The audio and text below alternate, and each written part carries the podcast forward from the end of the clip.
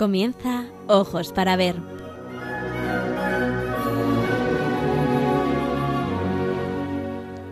Hoy dirigido por María Ángeles Sobrino.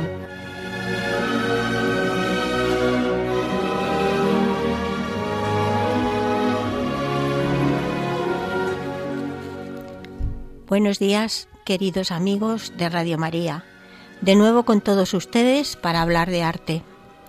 Para el programa de hoy, que comparto con mi querida amiga María Ángeles Sobrino, hemos preparado algo que seguro les va a interesar mucho, como es la última exposición del Museo del Prado dedicada al arte iberoamericano en España.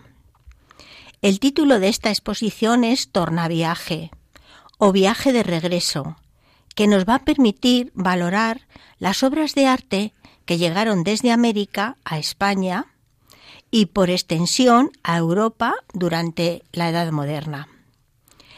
El objetivo principal de la muestra es visibilizar el elevado número de obras de arte que provienen de América.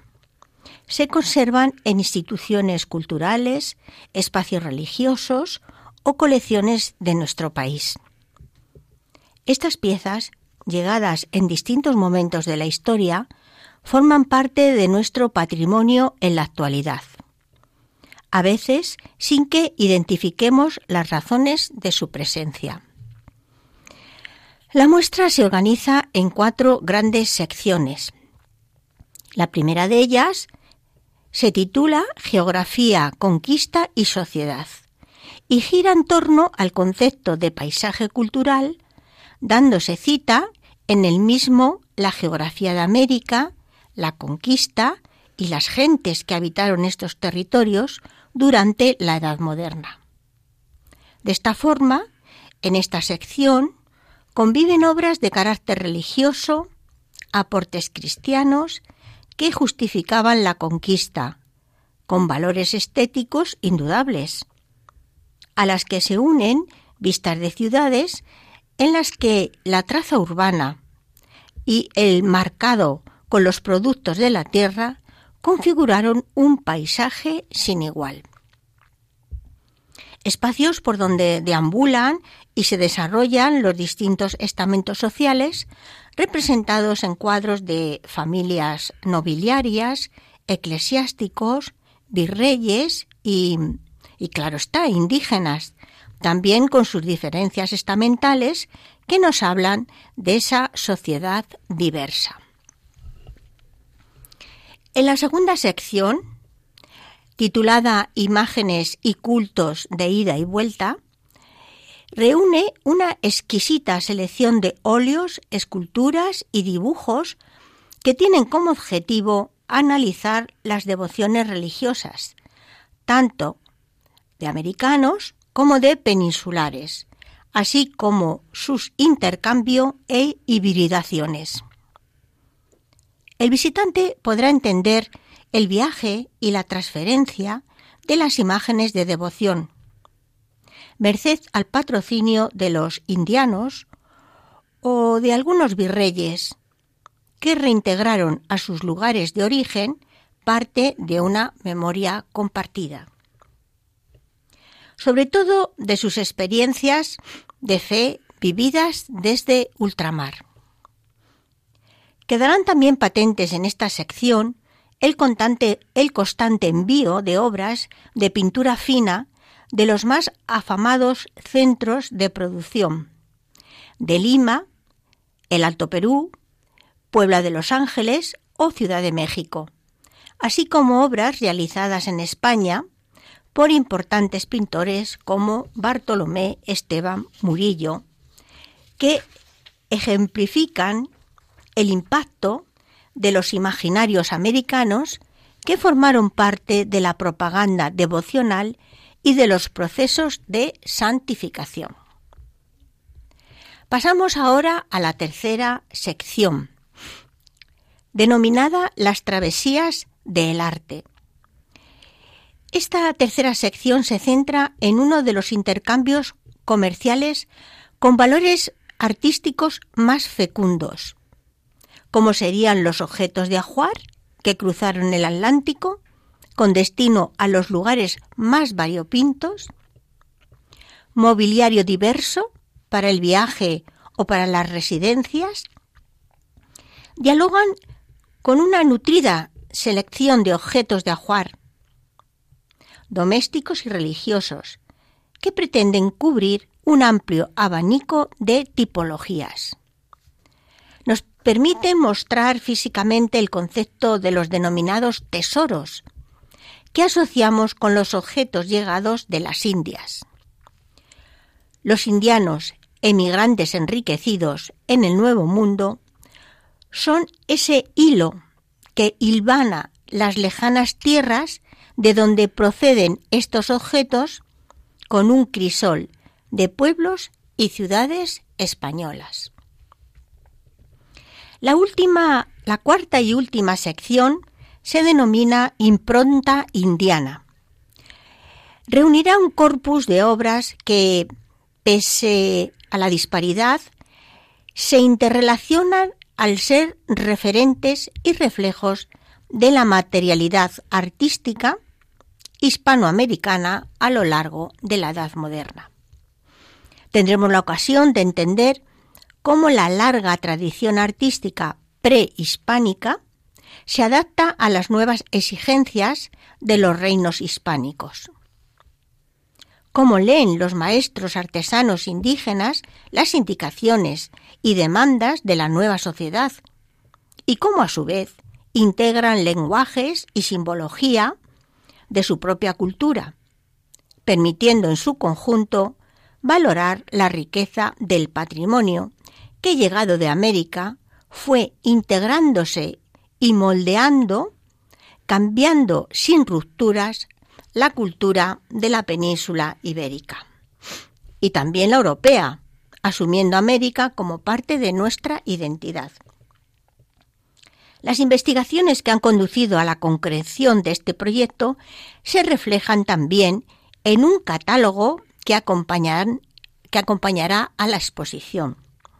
El proyecto está comisariado por Rafael López Guzmán, catedrático de Historia del Arte Iberoamericano de la Universidad de Granada y cuenta con la colaboración de varios especialistas en cultura visual del periodo virreinal en América. Vamos a dejar unos minutos con una canción que tal vez les puede sorprender, porque es el himno tradicional guadalupano. Pero a continuación, María Ángeles les va a contar algo precioso y creo que lo van a entender perfectamente porque hemos elegido esta música tan especial.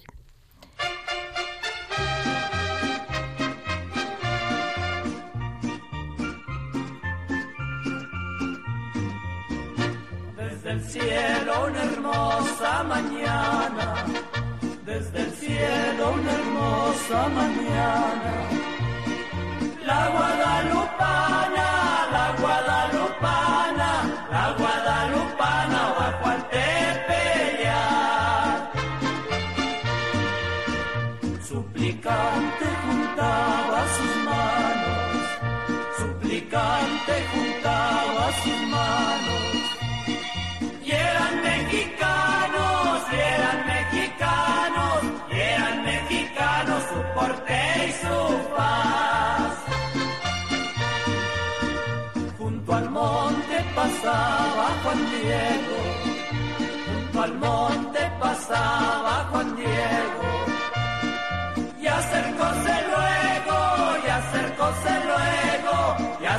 acercóse luego al oír cantar.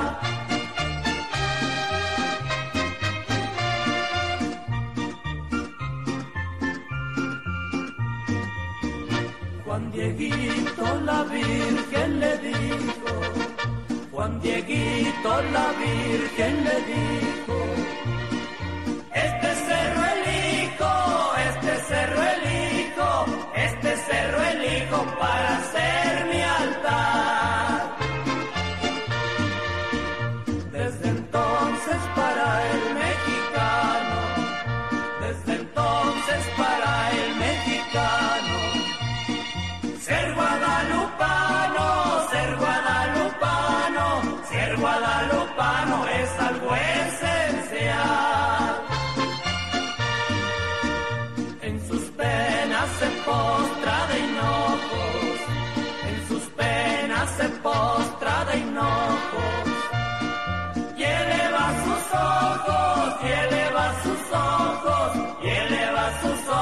Hacia el.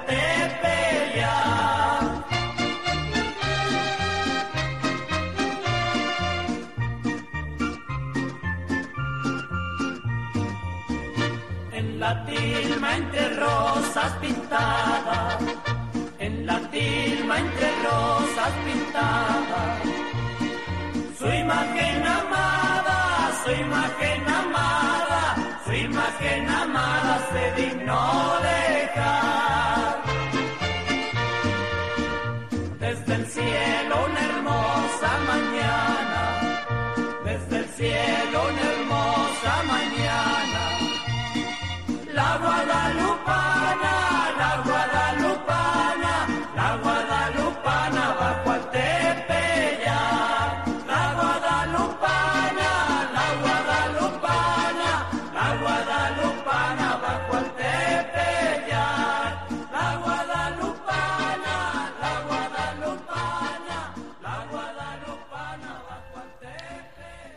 Después de esta pausa musical, les recuerdo que estamos en el programa Ojos para Ver y que hoy estamos dedicando el programa a la exposición que el Museo del Prado ha preparado para este otoño, una de las exposiciones, la principal, que se titula Torna Viaje, Viaje de Regreso, que es lo que realmente significa el título, y el arte iberoamericano en España.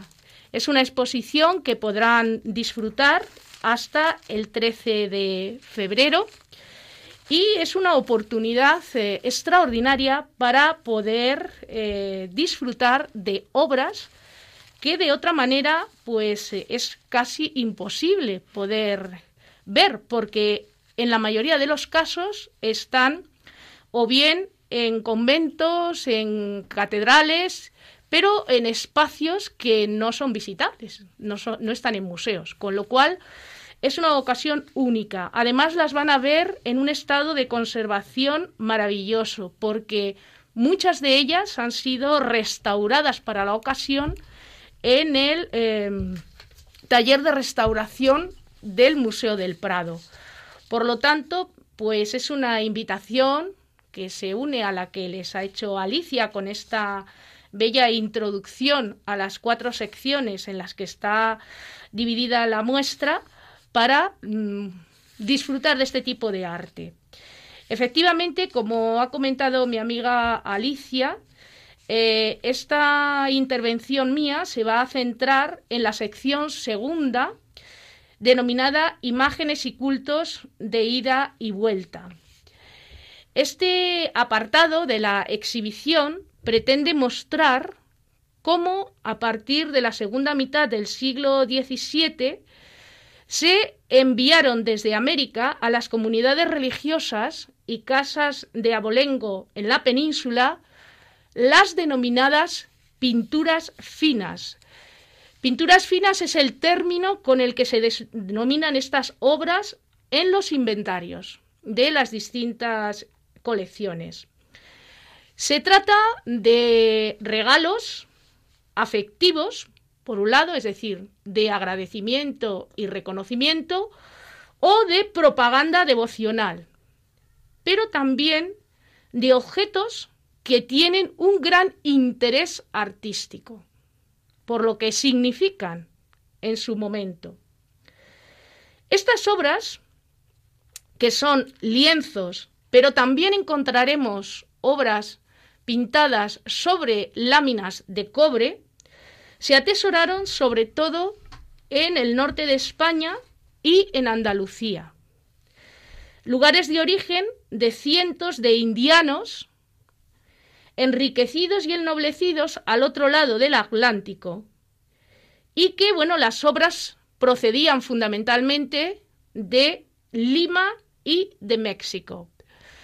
Eh, utilizamos la denominación México porque realmente a los que nosotros llamamos mexicanos les gusta que se denomine así, porque es realmente como se llama su país. Por eso eh, vamos a mantener, o voy a mantener, mejor dicho, la eh, México y no voy a decir México, que es la traducción que hemos hecho nosotros al castellano. De hecho, puede afirmarse que los talleres de la Ciudad de México exportaban casi un cuarto de su producción. Esto les da, les indica claramente la importancia que tenían este tipo de obras, abasteciendo un circuito comercial que iba desde Centroamérica y el Caribe hasta Canarias y, y desde Canarias a España, a la península, y a través de la península al resto de Europa. Lo mismo sucedía respecto a los obradores que podemos encontrar en Perú. Había dos obradores fundamentalmente, uno en Quito y otro en Cuzco, que satisficieron el consumo en las provincias del cono sur. Es decir, diríamos que tenían los dos virreinatos, el de Perú y el de México, tenían dividido, divididas las rutas comerciales para no interferir. El trasiego de estas obras se efectuaba con cuadros de distintos formatos y géneros. Verán en la exposición que hay cuadros bastante grandes y de géneros muy dispares, reveladores, perdón, tanto del desarrollo técnico que alcanzaron como de la diversidad y especificidad de los temas de la pintura americana. En el contexto descrito hay que entender la obra que les voy a presentar a continuación las apariciones de Nuestra Señora de Guadalupe, de un pintor que se llama Juan Patricio Morlete Ruiz. Es un pintor del siglo XVIII, de hecho esta pieza está fechada hacia 1770 y es una de esas piezas, de esas pinturas finas, porque es una pintura realizada al óleo sobre cobre con un marco precioso de plata, cincelado y relevado. Es una, es una delicia.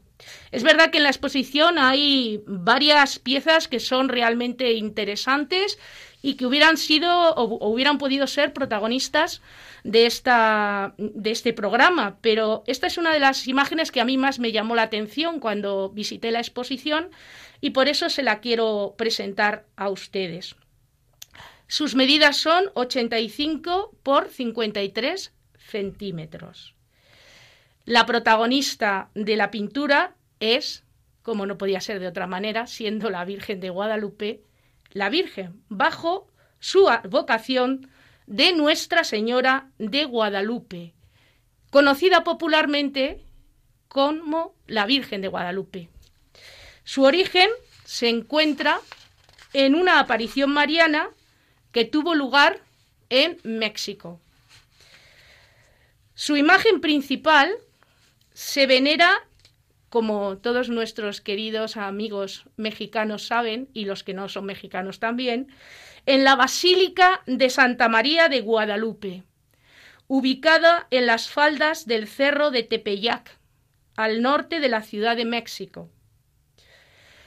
En un lugar que en el periodo prehispánico era también una zona de santuario, por lo tanto no es casualidad que allí se apareciera la Virgen. Según la tradición, fue en este lugar donde se apareció la Virgen María al indígena Juan Diego en 1531.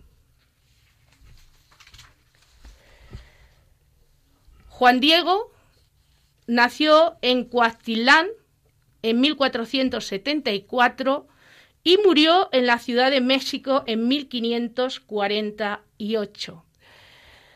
Fue beatificado en 1990 por el Papa San Juan Pablo II y canonizado en 2002 también por San Juan Pablo II. Es un personaje muy importante en todo el ámbito mexicano, pero también en todo el ámbito eh, hispanoamericano. La fuente para conocer la historia de las apariciones de la Virgen de Guadalupe al indio Juan Diego está incluida en un libro publicado por Luis Lasso de la Vega en 1649. Lasso de la Vega era el capellán encargado del templo dedicado a la Virgen de Guadalupe en Tepeyac. Bueno, vamos a contar muy brevemente la historia. Según el relato de Lasso de la Vega y de acuerdo con la tradición, en 1531, diez años después de la conquista de Tenochtitlan, el 9 de diciembre, cuando Juan Diego tenía 57 años, muy de mañana escuchó el cantar de un pájaro mexicano llamado, no sé si lo diré bien, Cinicán, en el cerro de Tepeyac, anunciándole la aparición de la Virgen. La Virgen se le apareció en cuatro ocasiones entre el 9 y el 12 de diciembre de 1531 y le encomendó una misión. Decir al obispo Fray Juan de Zumárraga que en ese lugar quería que se levantara un templo. Como en un principio el arzobispo no pareció creer la historia que le relataba Juan Diego, la Virgen le ordenó que cortara unas rosas que misteriosamente acababan de florecer en lo alto del cerro para llevárselas al obispo Zumárraga en su ayate. La historia refiere que cuando Juan Diego mostró al obispo las hermosas flores durante un frío invierno, se apareció milagrosamente la imagen de María, llamada de Guadalupe por los españoles, impresa en la tilma de Juan Diego. Fue entonces cuando el obispo ordenó la construcción de una ermita que todavía existe. Es la actual capilla de indígenas donde Juan Diego pasaría el resto de su vida custodiando su tilma con la imagen de la Virgen de Guadalupe impresa. Si ven la imagen de la obra que les presento, que por cierto pueden verla en el enlace de Twitter de Radio María, pues verán que en el centro está la imagen de la Virgen de Guadalupe y en cuatro medallones están las referencias a las cuatro apariciones de la Virgen. La imagen mexicana tiene rasgos que se han interpretado como mestizos. Según la tradición, la imagen de la Virgen de Guadalupe que se expone en la Basílica de la Virgen sería la misma que se apareció en la tilma de el indio Juan Diego en 1531. Y sobre esto hay muchísimos estudios, incluso la NASA ha hecho un estudio sobre el cuadro y bueno, pues pueden ustedes eh, bucear sobre toda la inmensa documentación que hay en relación a esta pieza. Vamos a hablar de la devoción a la Virgen de Guadalupe. El origen de la devoción de esta imagen se encuentra en la Virgen de Guadalupe de Extremadura no son iguales, no es exactamente la misma iconografía. La imagen española es mucho más pequeña, es una escultura y además es románica, o sea, no es exactamente lo mismo, pero sí que es verdad que la advocación de la Virgen de Guadalupe es llevada a México por los eh, españoles, por los conquistadores españoles, porque además eh, durante la Reconquista esta imagen, la imagen española, fue venerada o está venerada en el Real Monasterio de Santa María de Guadalupe, en Cáceres. Va a tener un gran auge, era la imagen que acompañaba a los ejércitos en la defensa de la península ibérica frente a los árabes. Y bueno, sobre todo a partir del siglo XIV y hasta el siglo XVII, pues es quizás de las advocaciones más eh, veneradas por los españoles. Según la tradición, y seguimos hablando de la Virgen española, esta imagen de la Virgen de Guadalupe del monasterio cacereño, también llamada Virgen Morena, fue esculpida por el propio San Lucas y tallada en el siglo XII, perdón, tallada no, hallada, en el siglo XII, cerca del río Guadalupe, de ahí su denominación, en la región extremeña de las Villuercas. El culto a la Virgen de Guadalupe en México, el antiguo virreinato de Nueva España, favoreció que esa devoción y representación como Inmaculada Concepción se extendiera por otros territorios hispanoamericanos. Y esto es muy interesante lo que les voy a decir ahora. E incluso en las ciudades portuarias españolas de Sevilla y de Cádiz. Hablemos un poquito de la obra. Llama la atención la riqueza de los materiales empleados para su realización y presentación. Sobre todo el soporte que es cobre, que es un soporte que no es muy habitual ya en esta época, en el siglo XVIII, en Europa, pero que tuvo un gran predicamento en Europa en el siglo XVII, en el siglo anterior, y algunas de estas piezas pudieron llegar a América y bueno, pudieron influir en que se realizara esta pieza sobre este material. Esta es una técnica que desarrollaron mucho los pintores flamencos y a través de Flandes llega a España y de a través de España llega a América. Y por otro lado, el maravilloso marco de plata. Es muy famosa la plata mexicana, con lo cual, bueno, pues ahí tienen un buen ejemplo de esa plata mexicana y de ese trabajo de la plata mexicana. Las planchas de cobre alcanzaron un altísimo valor de mercado, no solo por el material de que están hechas, sino por las horas de trabajo que se necesitaba para dejar las actas como soporte pictórico. Es una técnica muy compleja. Apegadas a una tradición flamenca bien conocida en América y merced, como verán, a una pincelada minuciosa de acabado pulimentado, el artista las convierte en piezas exquisitas. De ahí esa denominación de pinturas finas de las que hemos hablado. Además, a diferencia de los lienzos que se enrollaban para su traslado, podían transportarse con mayor facilidad y seguridad, al punto de convertirse en obsequios ideales para el coleccionismo. La condición de objeto precioso se veía favorecida cuando las láminas eran de grandes dimensiones, como la obra que presentamos de Nuestra Señora de Guadalupe. Y bueno, el valor de las obras todavía se incrementaba aún más si cabe cuando los marcos estaban labrados en plata, como sucede con este ejemplo. Originariamente la obra fue llevada desde México a Santiago de Compostela por uno de los canónigos en 1770, como verán, no solamente eran hombres que buscaban enriquecerse, que se iban a hacer las indias y que luego volvían y se les llamaba, son los llamados indianos, y creaban esos hotelitos preciosos que vemos en la zona norte de España, en, sobre todo en la zona de Cantabria, también algo en Asturias y algo en Galicia. Entonces, bueno, pero también muchos personajes vinculados con el mundo eclesiástico. Y en este caso es una pieza que es enviada por un canónigo de la Catedral de Santiago de Compostela.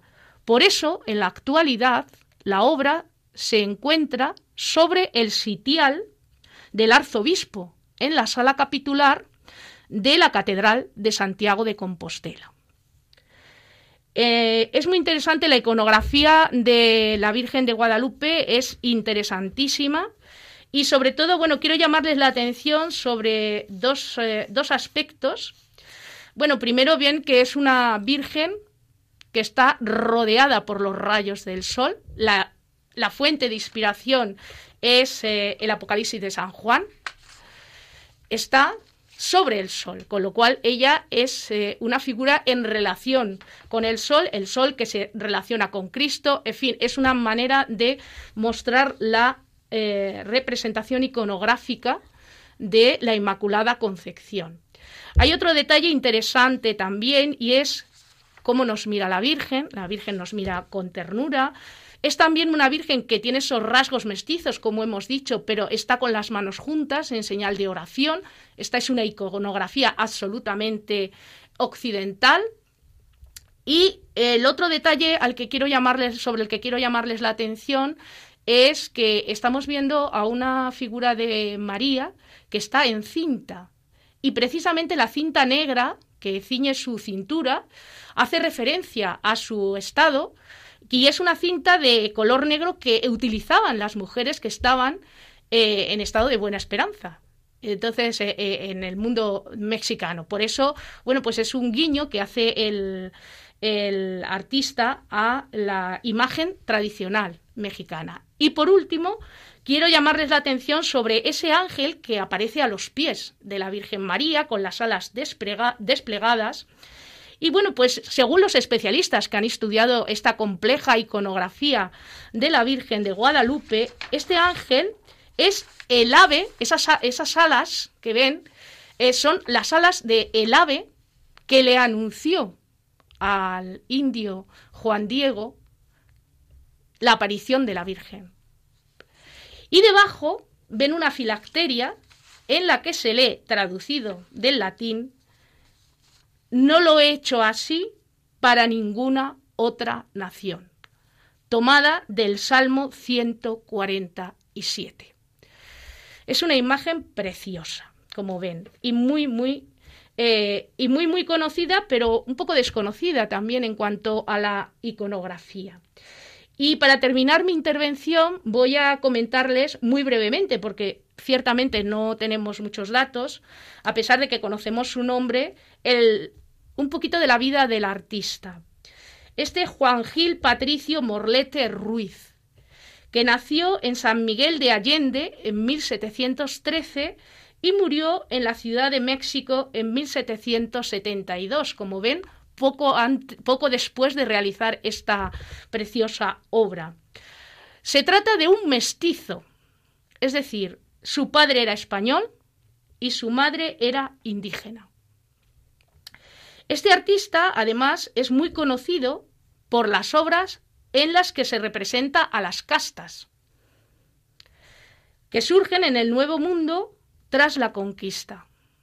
Ya estaba plenamente asentado toda la, toda la estructura social en el siglo XVIII, a finales del siglo XVIII. Por lo tanto, pues no nos extraña que sea un magnífico ilustrador de las castas, puesto que él pertenecía a una de esas castas. Y este tipo de imágenes, que también podrán ver en la exposición, son piezas que tuvieron un gran éxito en la época porque permitían traer al viejo mundo esas nuevas, eh, esa nueva sociedad que surge en el Nuevo Mundo. Formó parte de la Academia de Pintura que se fundó en 1753 en Nueva España y esta situación le va a proporcionar una posición de privilegio, un lugar muy destacado entre las élites españolas. Por eso, bueno, pues llama mucho la atención que sobre él no haya una monografía en profundidad y, son eh, su biografía se construye a partir de eh, distintas fuentes y de distintas informaciones, pero todavía no hay un estudio en profundidad sobre el artista. Este tipo de exposiciones que presenta el Prado sirven también para esto, para despertar la curiosidad sobre, esta, sobre estos pintores que no son demasiado conocidos, para que los nuevos, eh, los nuevos historiadores del arte pues busquen sus vías de investigación. Sabemos, por esa escasa documentación que conservamos, que tuvo un trato muy directo con los, eh, con los virreyes. Por lo tanto, bueno, pues estamos ante un, un, personaje realmente excepcional y muy, muy destacado y una pieza deliciosa que espero que como a mí me llamó la atención, también a ustedes les llame la atención en durante su visita a la exposición. Bueno, si te parece, María Ángeles, hacemos otra pausa. Perfecto. Para oír ese himno tradicional guadalupano que, que se canta y que es tan precioso, que viene a explicar, pues cantando lo que tú nos has contado, tan interesante. Vamos a dejar entonces unos, unos minutos y seguimos enseguida.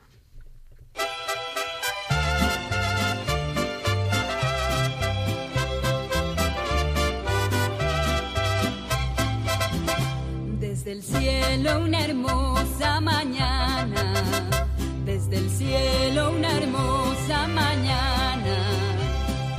La guadalupana, la guadalupana, la guadalupana bajo el tepeyac. Suplicante juntaba sus manos, suplicante juntaba sus manos. Y eran mexicanos, y eran mexicanos, eran mexicanos su porte y su paz. Junto al monte pasaba Juan Diego, junto al monte pasaba Juan Diego. Y acercóse luego, y acercóse luego, y acercóse luego al oír cantar.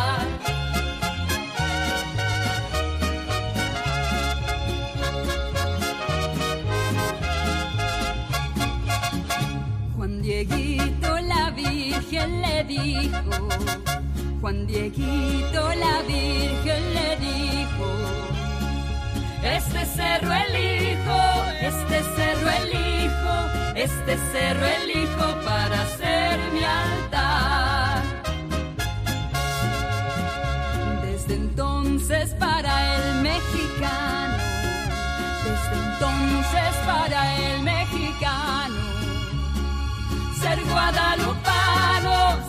guadalupano, ser guadalupano, es algo esencial. En sus penas se postra de hinojos, en sus penas se postra de hinojos.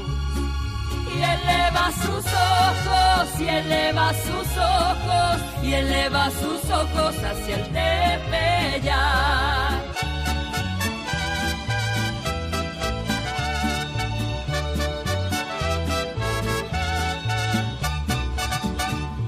La tilma entre rosas pintadas, en la tilma entre rosas pintadas, su imagen amada, su imagen amada, su imagen amada se dignó a dejar. Desde el cielo una hermosa mañana, desde el cielo una hermosa mañana.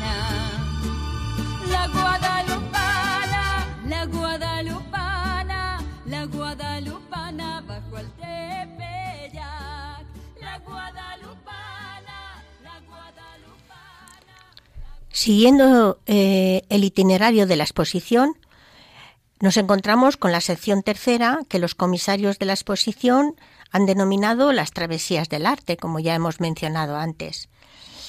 En ella nos habla de esos galeones que regresaban de América y que transportaban en sus bodegas numerosos objetos de ajuar, con destino a los lugares más variopintos, desde las residencias de la nobleza a los hogares de las clases medias, desde las grandes catedrales y santuarios marianos a las más humildes parroquias rurales. Los indianos migrantes, enriquecidos en el Nuevo Mundo, son el hilo perdido que une las lejanas tierras de donde proceden esos enseres con el crisol de ciudades y pueblos españoles en los que se conservan. Así, viviendas y capillas se llenaron de exóticos muebles y suntuosos objetos que cumplían con dos propósitos fundamentales. Por un lado, mostrar las maravillas propias del continente americano y por otro, ratificar el perfil biográfico de sus mecenas. Objetos como un precioso escritorio de madera de boj, pino, cedro y hierro con una impresionante labor de taracea, o también podemos admirar en la exposición un maravilloso tibor de tonalá o jarrón de barro cocido y policromado, con unas características eh, excepcionales, pues estaba hecho con una cerámica de olor que fue muy solicitado por los europeos debido a sus cualidades olfativas y medicinales. Hay eh, otra subsección, diríamos, dedicada a la plata, y bueno, es absolutamente impresionante cómo podemos disfrutar con piezas como por ejemplo un bernegal de plata martilleada y fundida y picada de lustre, o también una arqueta de plata relevada, cincelada y parcialmente dorada. Podemos ver custodias, sagrarios y un sinfín de delicadas piezas trabajadas con excepcional perfección. Y llegamos así al último apartado de la exposición, que nos hablaba de esa impronta indiana, en donde se hace una reflexión sobre los rasgos distintivos de la pervivencia de ese pasado prehispánico, su adaptación y desarrollo, también lo que fue propio del largo periodo virreinal, sus propiedades individuales y sus particularidades geográficas y artísticas, así como los modelos de recepción a este lado del Atlántico.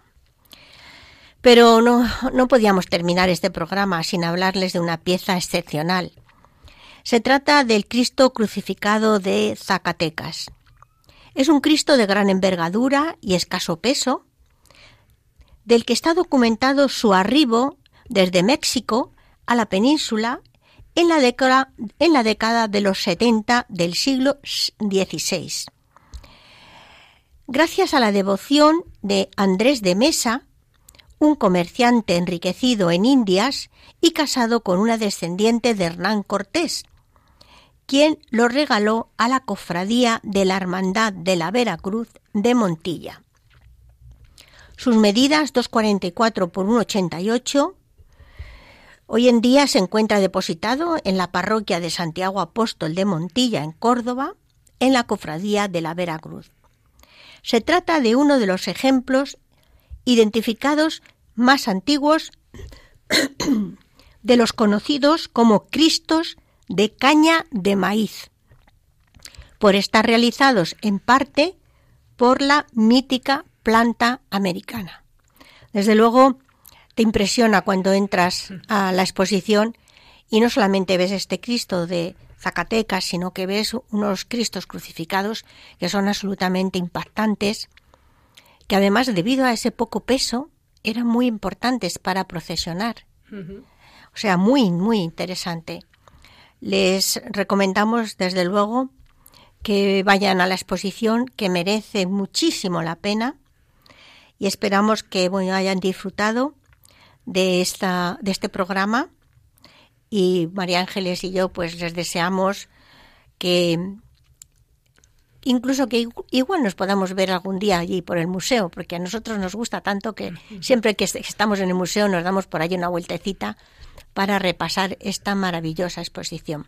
Sí, porque además, como hemos mencionado, es una ocasión excepcional y única para ver estas piezas, porque una vez que termine la exposición, cada obra irá a su lugar de procedencia y no y bueno será no muy habrá, difícil. no habrá otra oportunidad para poderlas para poderlas contemplar analizar etcétera. Entonces bueno pues eh, invitamos seguimos invitando a que haya, aunque hayan ido a la exposición que vuelvan a verla porque merece mucho la pena. Muy bien pues hasta muy pronto y bueno, muchas gracias, por estar ahí y les emplazamos a un próximo programa de Ojos para Ver. Muchas gracias y hasta, pronto.